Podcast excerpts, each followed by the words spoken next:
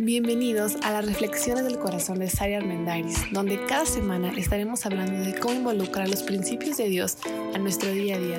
Muchas gracias por escucharnos.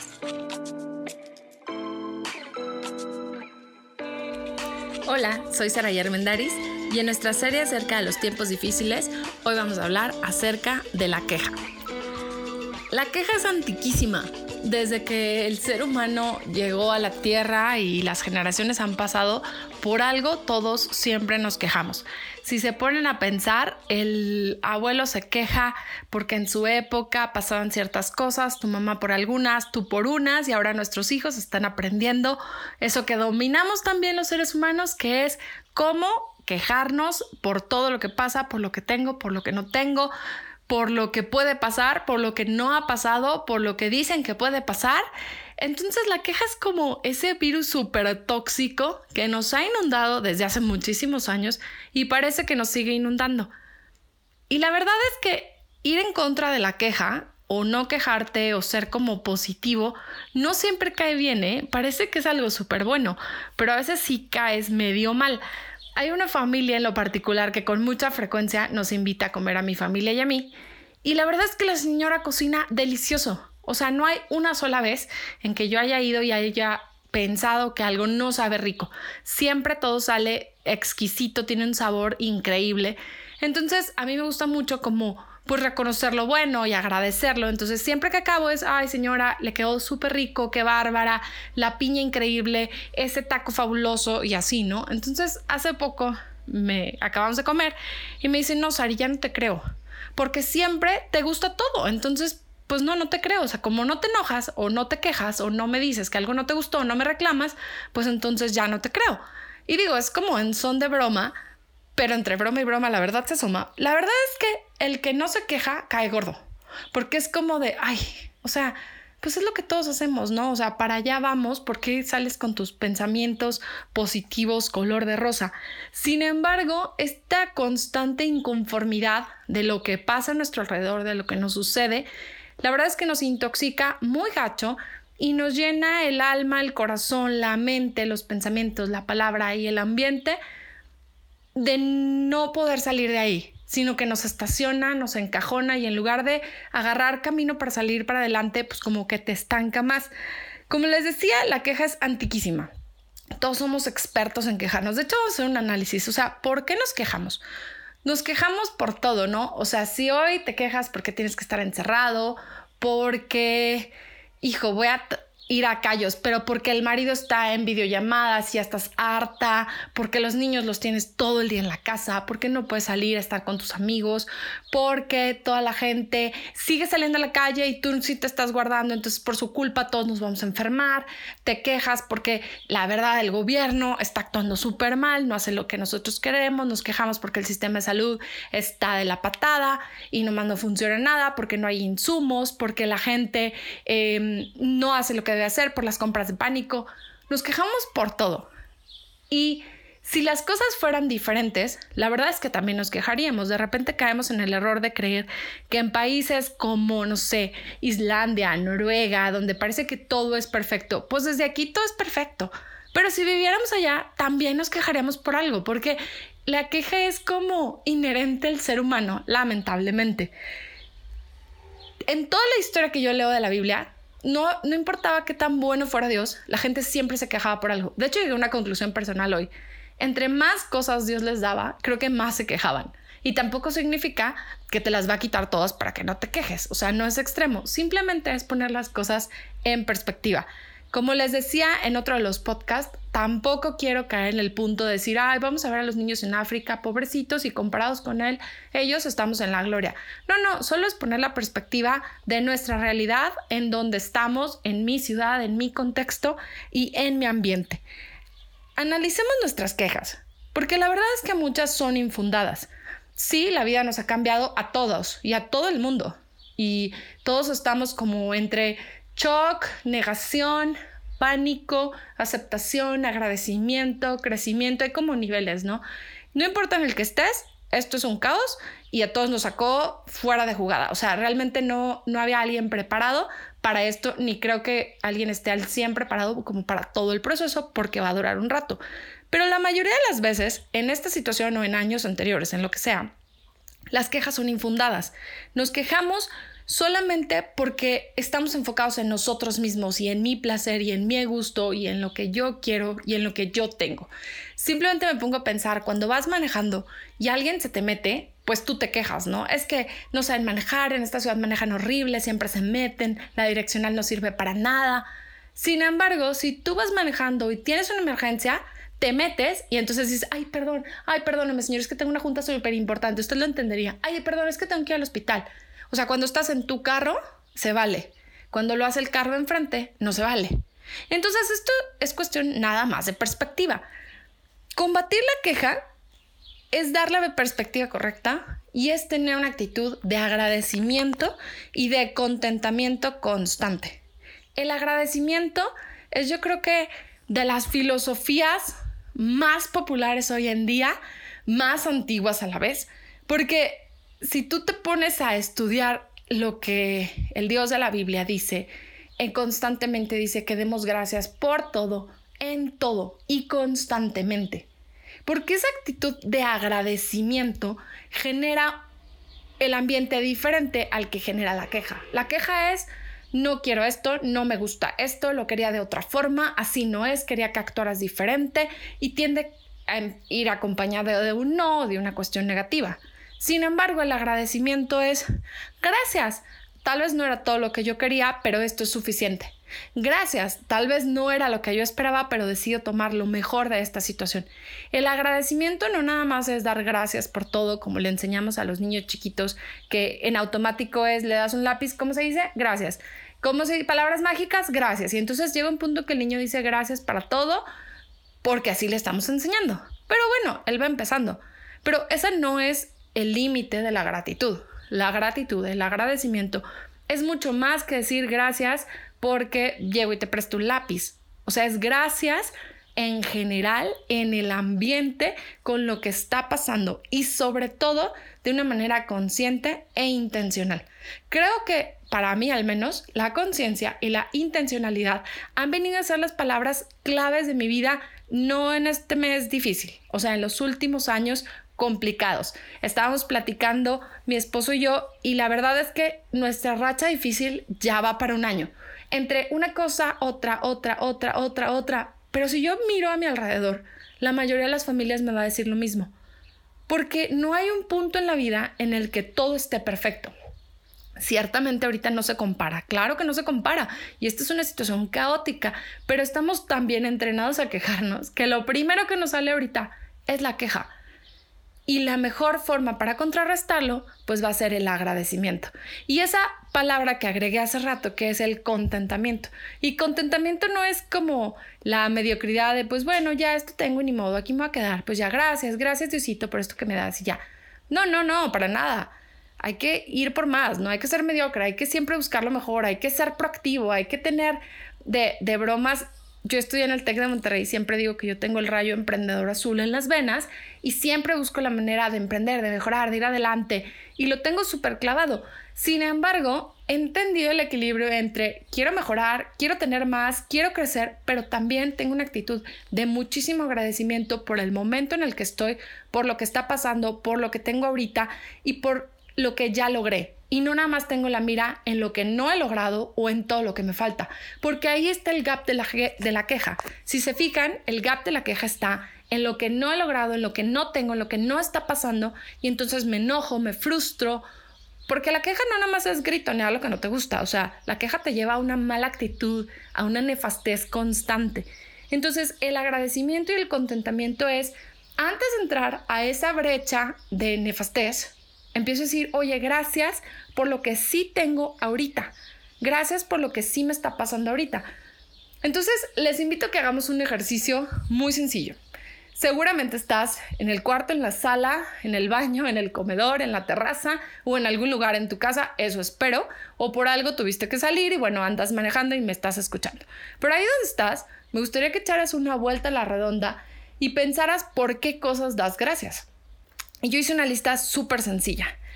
Em, doy muchas gracias porque tengo una tele.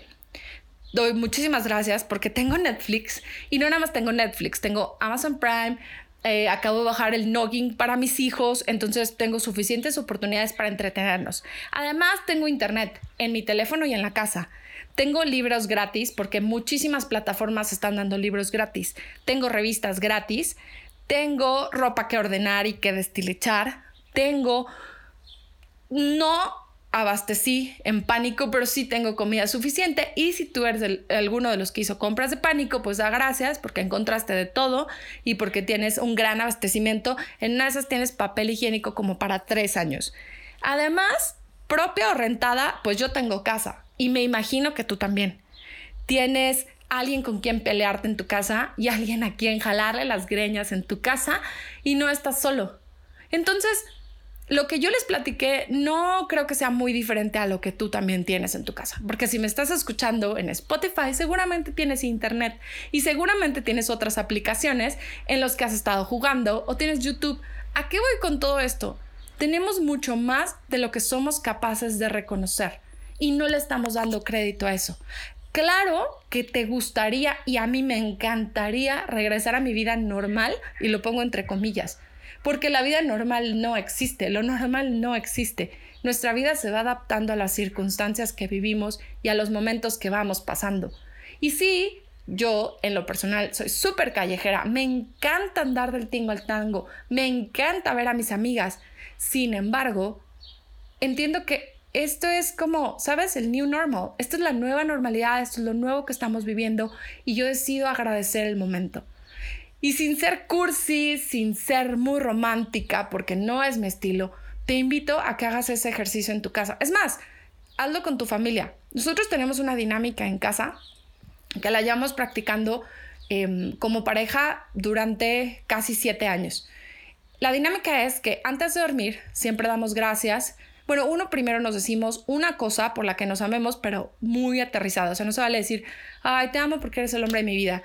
Ya después de siete años no, no, no. Te amo porque hoy eh, me echaste la mano con tal cosa. Te amo porque hoy colgaste el cuadro que no habías colgado. Te amo porque hoy, eh, llegando, te sentaste a jugar con nosotros. Cosas súper prácticas. Y la otra cosa que hacemos es decir, gracias por algo. Entonces es, hoy yo, Saraí, estoy agradecida porque em, me quedó súper rica la comida. Hoy estoy muy agradecida porque pudimos dar este nuevo paso como familia, porque pudimos hacer esta compra, porque los niños durmieron toda la noche, por cosas súper sencillas.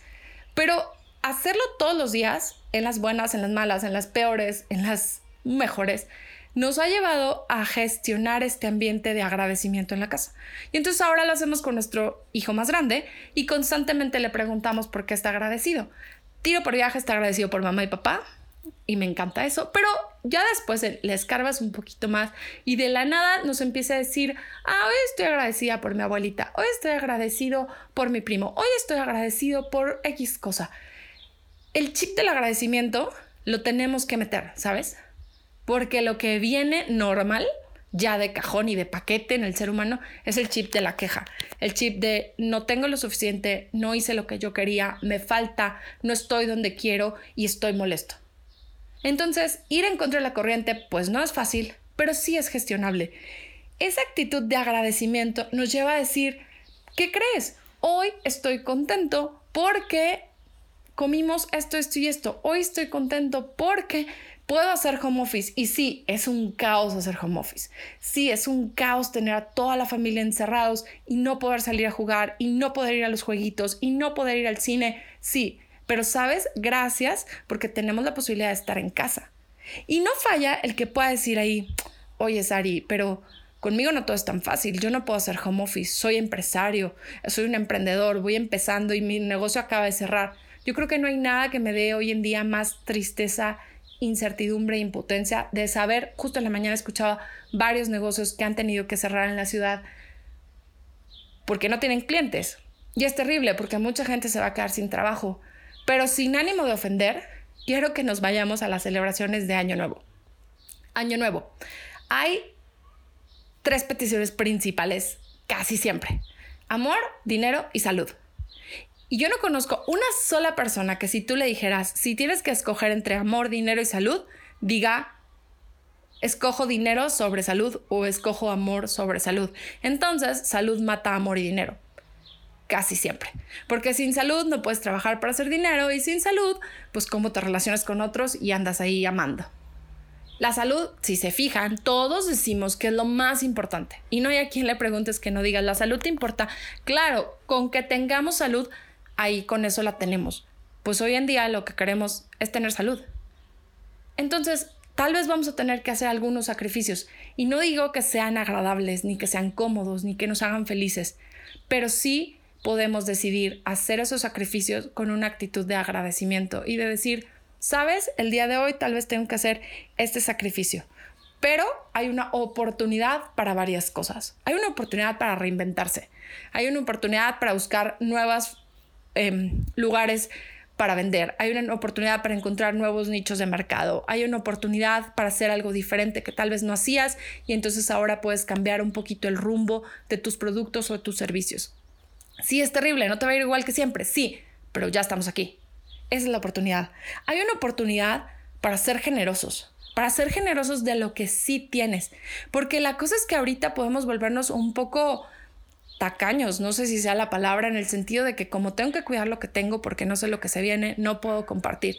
Y no hay nada más erróneo. No hay una sola persona que al ser generoso se haya vuelto pobre. Al contrario, el ser generoso siempre te dará más. Así que es una súper oportunidad para hacerlo. También es una súper oportunidad para administrar bien lo que tenemos, para dejar de gastar en tonterías de Amazon que llegan a tu casa solo porque te encontraste un nuevo gadget y simplemente administrar bien, saber qué tienes, qué puedes pagar, de qué puedes prescindir y qué puedes hacer con lo que tienes. Para al final tener lo que todos queremos casi siempre y durante muchísimos años, no nada más este, que hemos querido que salud. Y por último, es una súper oportunidad para crecer en la fe, porque en realidad no tenemos muchas otras alternativas. O crece nuestra fe o nos vamos a derrumbar. La fe crece en la medida en la que agradecemos y decidimos estar contentos con la situación que está y con lo que tenemos. Porque, ¿qué crees? No podemos hacer nada para cambiarlo. Podemos prevenir que crezca, pero no podemos hacer nada para erradicarlo tú y yo. Nada. Sí podemos prevenir. Y la prevención viene también con la buena actitud del agradecimiento y del contentamiento. A mí la fe me ha funcionado desde siempre en situaciones súper críticas porque yo, Saraí, creo que el Dios que sostiene el universo es el mismo Dios que nos sostiene a nosotros. De hecho, quiero por último regresar a un punto del que les he platicado, hemos platicado un poquito de la, carta de San Pablo a los filipenses, que le dicen la carta de la felicidad. Y justo en el capítulo 2, les invito a que lo lean en su casa, dice varias cosas, pero en el 14 dice, no te quejes, ponte a trabajar. Es mi versión. Pero las demás versiones dicen algo súper parecido. No te quejes, ponte a trabajar. Ponte a trabajar, ponte a vivir una vida congruente, aférrate a Dios y sé una luz en medio de este caos. No hay nada que me dé más gusto que poder hacer algo positivo, algo bueno, algo que ilumine la mente y el corazón de la gente que está a mi alrededor. Porque en vez de entrar en este caos y en vez de ser víctimas emocionales y mentales de la pandemia, podemos cambiar el chip.